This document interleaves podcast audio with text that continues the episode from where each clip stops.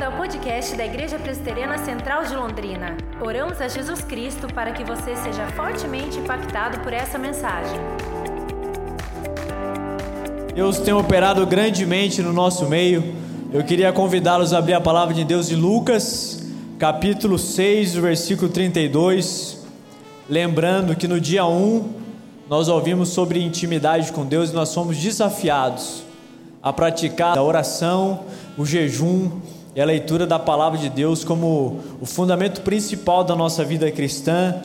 No dia 2, nós fomos ministrados sobre ser cheios do Espírito Santo. E não há como ser cheio do Espírito Santo sem ler a Bíblia, sem orar e sem desejar Jesus no lugar secreto. No dia 3, nós ouvimos falar sobre santidade ao Senhor. E não há como ter santidade se eu e você não formos cheios do Espírito Santo. E ontem nós fomos lembrados sobre como é importante amarmos a palavra de Deus. E o resultado de tudo isso é que se desdobra numa prática. E se você teve o privilégio de ler a devocional de hoje, essa prática é amar ao próximo servindo a esse próximo. Pessoas cheias do Espírito Santo servem outras pessoas. Pessoas que não são cheias do Espírito Santo, elas pensam apenas em si mesmas. E é exatamente por isso que o texto começa dizendo no versículo 32. Jesus diz: Se amais os que vos amam, qual é a vossa recompensa?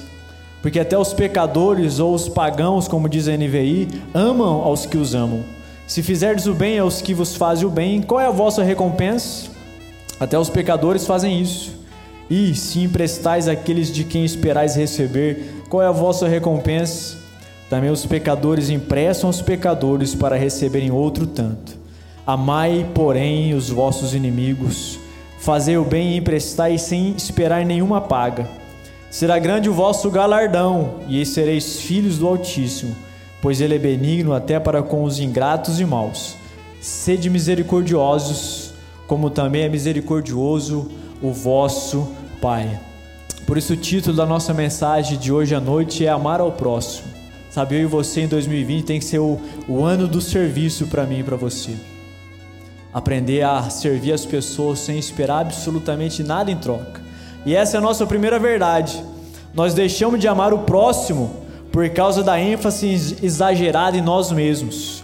O versículo 32 e 33 ele diz isso.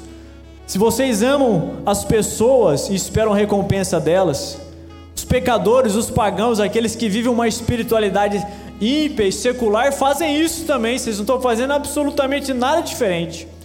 Se eu ajudo alguém, segundo Jesus, esperando uma benfeitoria dessa pessoa, você não está fazendo nada demais, jogo. Os pagãos fazem isso. As pessoas do mundo fazem isso. Eu faço porque eu sei que um dia aquela pessoa pode me retribuir. Eu faço porque um dia o crédito que eu gerei no coração dela eu posso cobrar também. Jesus está dizendo que essa não é a espiritualidade dele. Porque, primeiro, quando eu e você ajudamos as pessoas com segundas intenções, nós vamos ficar frustrados por isso. Porque as pessoas nunca vão retribuir, na né, sua maioria, aquilo que nós fizemos por elas. Então Jesus está dizendo: olha, você vai viver uma espiritualidade saudável, você tem que entender. Você tem que amar e servir as pessoas sem esperar absolutamente nada delas em troca. Protegendo a nossa alma, o nosso coração da frustração. Porque muitas pessoas que eu e você vamos ajudar, elas não retornarão até você e a mim nos agradecendo sobre isso. Você tem um líder de célula abençoado, mas de vez em quando ele faz umas coisas que você não gosta, a sua expectativa em relação a ele foi frustrada. Ele não é o 100% que eu queria. Então você troca de líderes. Porque você não entendeu que as pessoas, eu e você, não podemos dar a elas 100% das suas expectativas. Ninguém consegue fazer isso. A nossa equipe ministerial, somando pastores em tempo integral, parcial, colaboradores, licenciados, seminaristas, deve dar umas 25 pessoas. E às vezes algumas pessoas olham para essas 25 pessoas e dizem o seguinte: nenhuma desses perfis de liderança foi capaz de suprir aquilo que eu precisava, então eu vou procurar outra igreja porque eles depositam a sua expectativa nas pessoas e não em Jesus. Então a expectativa que é focada em nós mesmos, elas nunca serão cumpridas. Calma que daqui a pouco a gente vai entender isso melhor lá no terceiro ponto. Existe um livro chamado Amor ao Próximo, se eu não me engano, o autor chama Wayne Jacobson, uma coisa assim. Ele apresenta uma estatística muito interessante. Ele, que diz, ele diz que você, uma pesquisa foi feita e de 40 pessoas que você ajudou ao longo da vida, apenas duas retornarão para agradecê-lo. Se você já ajudou 40 pessoas em 2019, ele está dizendo que estatisticamente duas voltaram para agradecer você. Ele rememora as frases de Jesus: continue servindo essas pessoas sem querer nada em troca, porque estatisticamente apenas duas voltarão para agradecer. Pastor Léo, final do ano passado, ele fez uma mensagem poderosa aqui. Ele falou da mulher que chega diante de Jesus chorando e coloca um perfume muito caro nos pés de Jesus e entrega o que há de pior para Jesus: os seus pecados, os seus traumas, a sua vida incoerente, a sua imoralidade.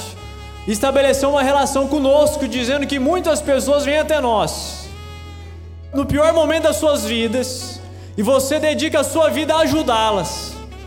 E quando elas estão nos melhores momentos da vida delas, entrega esses melhores momentos a outras pessoas. E o pastor Léo disse: continue a amar essas pessoas, mesmo que elas não retornem até você. Quem já não passou por isso? Uma pessoa que você cuidou na cela, estava desempregado, se ajudou, se foi atrás, abriu portas. Quando ele está bem, ele fugiu, ele foi embora. Ele esqueceu daquilo que nós fizemos por ele, que você fez, do que Cristo fez. Alguns abandonam até a fé. O Evangelho de Lucas fala que Jesus estava passando e tinha dez leprosos. Falou: onde vocês estão indo? No templo. Jesus falou assim: pode ir até lá, ofereceu o que vocês precisam, que vocês serão curados. E diz que os dez leprosos foram curados. E apenas um desses leprosos voltou para agradecer Jesus e era um samaritano que nem judeu era. Jesus experimentou a frustração em relação àquele que eles abençoou. Imagina quantas pessoas Jesus não abençoou na sua vida. Quantas pessoas Jesus curou na sua caminhada cristã. Nem aquele leproso que o agradeceu pela cura estava presente, ele estava sozinho na cruz. Só João e Maria diante de Jesus enquanto ele é crucificado, filho de Deus e não havia mais ninguém que ele curou, não estava presente. Aqueles 70 discípulos que foram enviados e que disseram o seguinte: Jesus, estamos muito felizes porque as pessoas são curadas e demônios são expulsos mediante pronunciar o seu nome. Aqueles homens que estavam tão felizes com a obra de Deus, eles não estavam presentes na hora mais crucial da vida de Jesus, que era a sua morte. A ingratidão dessas pessoas se revelou na ausência delas, no momento que Jesus mais precisava. Mas sabe o que Jesus Cristo fez? Ele morreu naquela cruz e ressuscitou por cada uma dessas pessoas ingratas que não estiveram presentes com Ele. Porque as expectativas de Jesus estavam no Pai que cuidava dele. Jesus ressuscitou por eles. Jesus ressuscitou, foi até Pedro que havia negado. Falou: Pedro, você frustrou uma expectativa minha que você não estava presente no momento mais específico da minha vida, mas eu tenho uma obra na sua vida. A sua ingratidão, Pedro, não diminui o meu amor por você. Quando nós crescemos em Deus e temos uma espiritualidade centrada em Jesus e não em nós, a ingratidão não me impede de ajudar outras pessoas, muito pelo contrário, eu continuo derramando misericórdia e graça sobre a vida delas, porque as minhas expectativas são supridas em Jesus e não em alguém. Que em 2020 nossa vida seja uma entrega absoluta às pessoas que Deus colocar no nosso caminho, continue ajudando-as mesmo que elas não agradeçam, continuam servindo, mesmo que elas não façam mais nada nem retribuam, apenas continue fazendo aquilo que Jesus Cristo disse para que eu e você temos que fazer. 2020 é o ano do serviço para mim e para você. E o segundo ponto dessa mensagem diz o seguinte: que pessoas imaturas elas aguardam reconhecimento e vivem em busca de elogios. É o que o versículo 34 diz. Se emprestais àqueles de quem esperais, qual é a vossa recompensa? A NVI fala exatamente assim: esperando receber devolução integral. NVI no versículo 34 diz que nós ajudamos pessoas esperando receber devolução integral daquilo que nós fizemos. O contexto aqui é um contexto de dinheiro. Ele está dizendo que aqueles que não são cristãos, eles emprestam e esperam receber com juros. E Jesus está dizendo: vocês que se dizem cristãos estão fazendo a mesma coisa.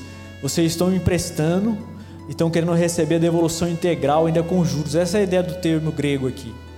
Além de emprestar, você quer que a pessoa pague com juros para você. E às vezes nós temos uma expectativa que as pessoas nos devolvam de maneira integral aquilo que nós fizemos a ela. E aqui eu quero dar uma tarefa para cada um de vocês, se vocês aceitarem essa tarefa. 2020, janeiro, compre um livro chamado Espiritualidade Emocionalmente Saudável. O capítulo 9 desse livro vai ser a base do nosso ponto 2 aqui. Capítulo 9 diz o seguinte: que pessoas que não são maduras na sua espiritualidade cristã, elas não conseguem amar o próximo. Elas tentam, tentam e não conseguem, porque elas também não entenderam em qual nível da espiritualidade elas estão vivendo. Ele estabeleceu quatro níveis de espiritualidade aqui. E talvez eu e você nessa noite sejamos despertados ou nos identificaremos com um desses níveis. Mas saindo daqui eu e você possamos ultrapassar o nível que nós nos encontramos para desenvolver uma espiritualidade que seja madura e coerente conforme a de Jesus Cristo era. Lá ele tem várias características para cada uma, eu selecionei duas de cada. E a primeira característica de bebês emocionais na fé é que ele procura os outros, procura que os outros tomem conta deles. Uma dependência emocional. O que a igreja pode fazer por mim? O que a célula pode fazer por mim? O que as pessoas podem fazer por mim? Eles estão em busca que os outros tomem conta deles. Ele tem 20 anos de conversão, mas ele ainda está esperando que receber uma ligação de alguém para que ele possa estar nesse culto. Ele tem 20 anos de conversão, mas ele precisa que alguém o abrace. Ele precisa que alguém faça alguma coisa por ele, tome conta dele. Ele nunca se despertou para começar a tomar conta de outras pessoas, para começar a ajudar outras pessoas, para começar a discipular e ligar para outras pessoas, porque ele é um bebê emocional. Ele tem 20 anos de conversão, mas a cabeça dele e as emoções dele é de alguém que ainda precisa ser cuidado. Ele nunca se despertou para o cuidado em relação ao outro, da doação, da entrega da sua vida a outras pessoas. A outra característica do bebê emocional é que eles usam os outros como objetos para atender às suas necessidades. Essas pessoas, elas aproveitam daquilo que é bom de cada um de nós muitas vezes usando aqui a linguagem de Pierre Bourdieu na economia das trocas simbólicas, a igreja acaba se transformando num grande mercado, no sentido negativo, onde nós nos tornamos consumidores de bens simbólicos. Você ficar sabendo que o pastor Léo vai pregar domingo que vem aqui, no culto das 19 horas, você fala assim: Eu vou ouvir o pastor Léo, porque ele tem um sermão que fala o meu coração, e você consome o sermão dele, mas você precisa de um aconselhamento Daí você olha o pastor Léo, não dá, aquele cabelinho do pastor Léo, não dá. Fiquei sabendo que o pastor Jefferson é um homem do aconselhamento. Então você procura o pastor Jefferson, você consome os aconselhamentos do pastor Jefferson. Só que um dia você precisa de uma oração forte. Ou nem o pastor Jefferson, nem o pastor Léo. Vou procurar o pastor Carlos, que ele já é forte. Então ele vai orar por mim e vai acontecer que vai, vai quebrar as, as estruturas espirituais da minha vida. E às vezes nós estamos em busca de atender às nossas próprias necessidades. Nós nos tornamos consumidores de bens simbólicos. A gente não produz nada que pode ser vendido, mas nós produzimos sermões, aconselhamentos, estudo de célula, a gente acaba consumindo tudo isso. No final das contas, todos vocês que estão aqui foram chamados por Deus para aconselhar uns aos outros foram chamados para orar um pelos outros e não existe pessoas especiais no nosso meio, pessoas sacrossantas, existem homens e mulheres que se dispuseram a viver o evangelho. Mas a gente vive muitas vezes em busca de viver esse tipo de espiritualidade, onde a gente consome os bens simbólicos. Ele avança falando que o próximo nível é de crianças emocionais. Então, tem os bebês, agora tem as crianças emocionais. E a primeira característica é que elas estão contentes e felizes enquanto recebem o que querem. Essas são as crianças emocionais. Quando você fala, Senhor, meu queridinho, você é uma bênção, vem aqui. Ele está ouvindo o que ele gostaria de ouvir. Ele vai ser seu amigo, vai estar na sua cela, vai estar aqui na igreja. No dia que você fala, Senhor, essa conduta que você está vivendo é incompatível com a Escritura. Você precisa mudar de vida. Porque esse caminho que você está indo não vai te levar para o céu. Então você não está dando mais o que ele quer. Então ele fica chateado com você. Eles estão contentes e felizes enquanto recebe o que querem. Eles querem ouvir coisas boas. Mas se você o confronta, ele fica contrariado e vai embora. Porque ele não tem maturidade emocional para ouvir uma exortação no privado. Porque ele é uma criança que nunca cresceu. Ele é uma criança que nunca se desenvolveu espiritualmente. Exatamente por isso ele não consegue se doar. Ele está sempre à espera de receber alguma coisa. A criança emocional, ela interpreta as discordâncias como ofensas pessoais. Você conversa com essas pessoas, elas acham que você tem algum conflito contra elas. Elas não conseguem entender que você está tentando ajudá-las. A primeira reação dessas pessoas, elas te bloqueiam em todas as redes sociais. Fala, nunca mais vi uma postagem desse cara, o que aconteceu? Essa menina não posta mais nada, você vai ver, tá, você está tudo bloqueado. Daí você descobre, ah, é, há dois meses atrás eu tive uma conversa com ela, agora eu entendi por quê. Porque ela está fazendo isso, elas interpretam as discordâncias como ofensas pessoais. Elas não conseguem crescer em Deus, elas não conseguem desenvolver a sua espiritualidade, ser maduro o suficiente para ouvir uma exortação, ouvir um conselho. Então a gente precisa crescer nessas áreas da nossa vida. A gente precisa entender isso. E ele vai avançar, ele vai falar dos adolescentes emocionais. Eles se sentem ameaçados e ficam amedrontados com as críticas. Pessoas que não podem ser criticadas, senão o mundo deles acaba. E essas pessoas também vivem de elogios, elas precisam de tapinha nas costas. Que bom sermão que você fez, parabéns pela sua célula. E se criticar então, ela fica desesperada. Ninguém me elogiou hoje. Meu Deus, o que vai ser da minha vida? Que Deus e você vamos ser criticados a vida inteira. Tudo que você disser na sua célula, alguém vai entender errado, não vai gostar e vai falar de você, vai falar de mim, vai falar do outro. Essa é a vida. Mas uma pessoa que vive essa adolescência emocional não consegue lidar com as críticas, porque ela perdeu a perspectiva de quem ela é em Jesus. Jesus acabava de expulsar um demônio, os fariseus olhou para ele, você expulsou o demônio porque o próprio demônio está dentro de você. Olha que Jesus ouvia. E mesmo assim, Jesus continuou firme fazendo aquilo que o pai dele o chamou a fazer. Sabe, as críticas existem, saiba lidar com elas. Ouça as críticas, se saiba discernir no seu coração que você deve pegar delas ou não, mas continue firme. Segunda característica, trata um conflito precariamente, recorrendo a terceiros para apoiar seu ponto de vista vitimista. Depois ignore a pessoa por completo. Vou dar um exemplo muito prático aqui, ó. A Thaís está aqui, ó. Tem como dar um close na Thaís Ampar ali, ó, de camisa azul? A Thaís é uma das moças que me ajuda lá no lounge. Eu e ela estamos lá conversando sobre alguma coisa, nós temos um conflito no ministério. Ela fica brava, eu fico bravo, mas ela decide dizer: Diogo, tá tudo certo, tudo resolvido. Ah, que bom que resolveu. Né? Trata o conflito precariamente e recorre a terceiros. Ela sai da sala e liga o pastor Hermes. E me moe pro pastor Hermes. Dá cinco minutos, o Hermes me liga. Falou, você brigou com a Thaís, a Thaís te ajuda. Falou, não, a gente discutiu, mas a gente resolveu lá, resolveu nada, ela tá chateada com você. Eu falei, Thaís, você não acabou de falar para mim que estava resolvido? Mas o que, que ela fez? Ela trata o conflito precariamente, ela não resolve, ela procura terceiros para apoiar o seu ponto de vista, conta a versão dela, depois ela me ignora por completo. Eu passo aqui, ela vira. Porque é uma adolescente emocional. A gente precisa crescer, senão a gente nunca vai servir as pessoas do modo que Jesus Cristo nos chamou a servir essas pessoas. Eu quero caminhar ao final, falar dos adultos emocionais, que é o ápice da vida cristã. Primeiro aspecto, não esperam nada de ninguém, pois sabe que algumas pessoas têm uma boa índole e outras não. O adulto emocional é como Jesus. Ele sabia que dos dez leprosos, um voltaria para agradecer e nove não. O adulto emocional é quando ele entende que ele ajuda pessoas por causa do Evangelho e ele tem maturidade para entender que aquela pessoa que ele ajudou, ela pode vir agradecê-lo, mas muitas que ele ajudou talvez não virão agradecê-lo. Ele continua com as suas emoções intactas e com a sua vida espiritual perene, porque ele é um adulto emocional. Ele não espera expectativas, ele não tem expectativas em relação a ninguém, mas em relação a Jesus. Ele entendeu que ele foi chamado para servir a pessoas e não importa se elas agradecerão ou não, ele continuará servindo, ele continuará estendendo as mãos. Jesus sabia disso, ele servia apesar de.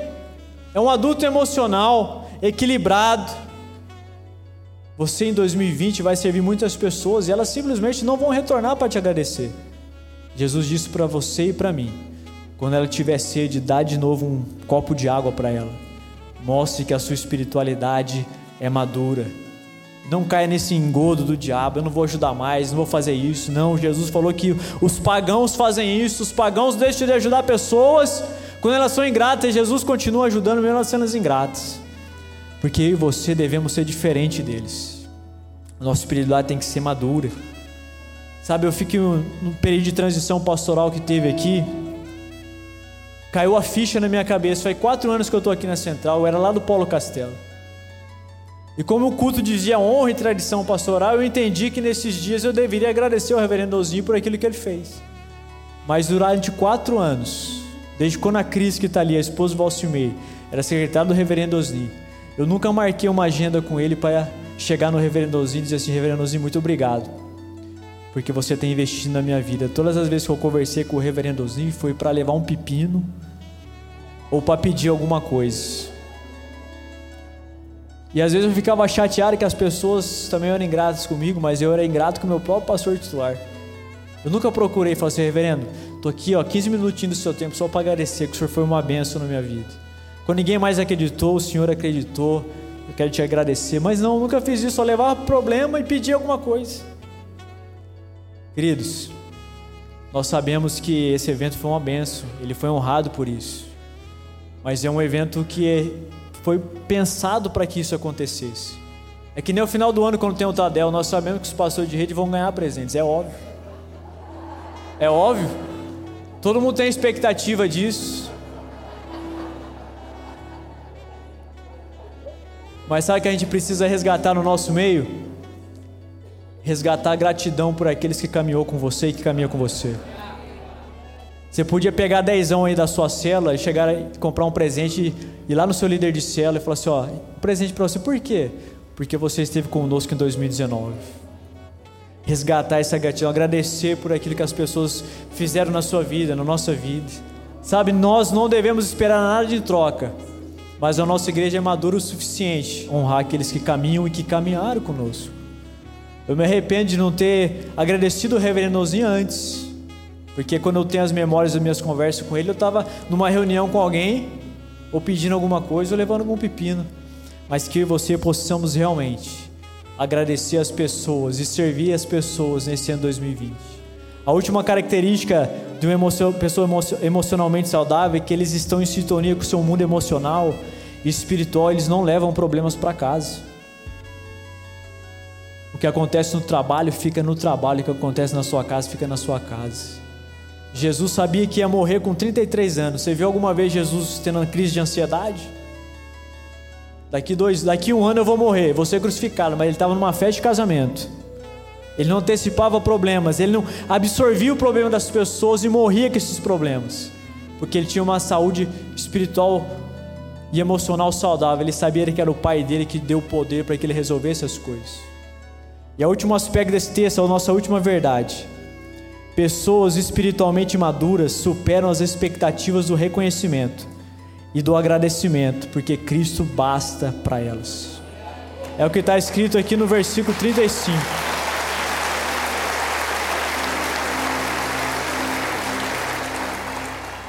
O versículo 35: Amai, porém, os vossos inimigos, fazei o bem e prestai, sem esperar nenhuma paga, nenhuma recompensa, porque grande será o vosso galardão e sereis filhos do Deus Altíssimo. É o nosso Deus que recompensará cada um de nós. Queridos, a melhor decisão de 2020 foi essa que o reverendo Hermoso teve agora de dar os lugares dos pastores para que pessoas da igreja pudessem sentar.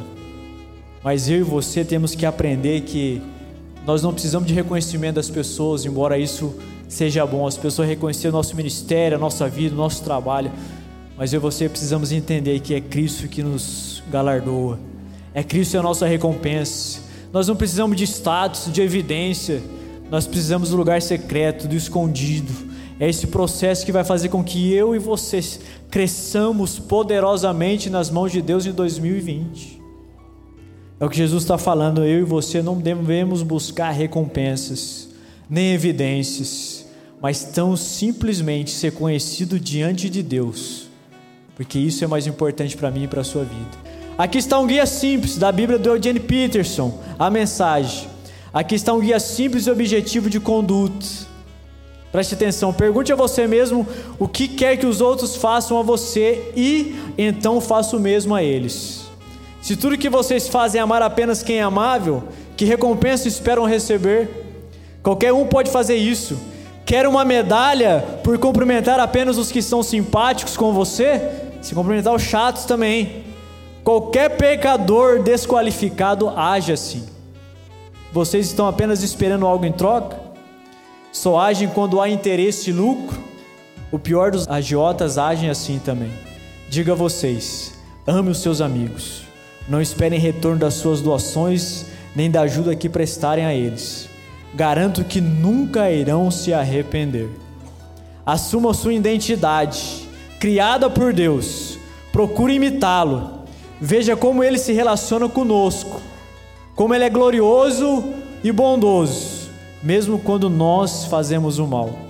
Sejam bondosos uns para com os outros, pois o nosso Pai age com bondade com cada um de nós também.